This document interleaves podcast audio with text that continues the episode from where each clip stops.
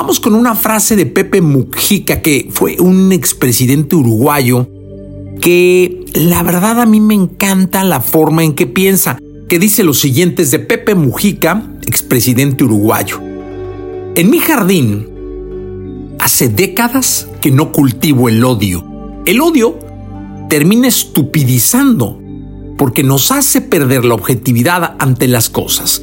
El odio es ciego, como el amor, pero el amor es creador y el odio es destructor. El odio destruye, el odio termina. Así que, pues no cultivemos el odio, cultivemos el amor en todas y cada una de sus facetas.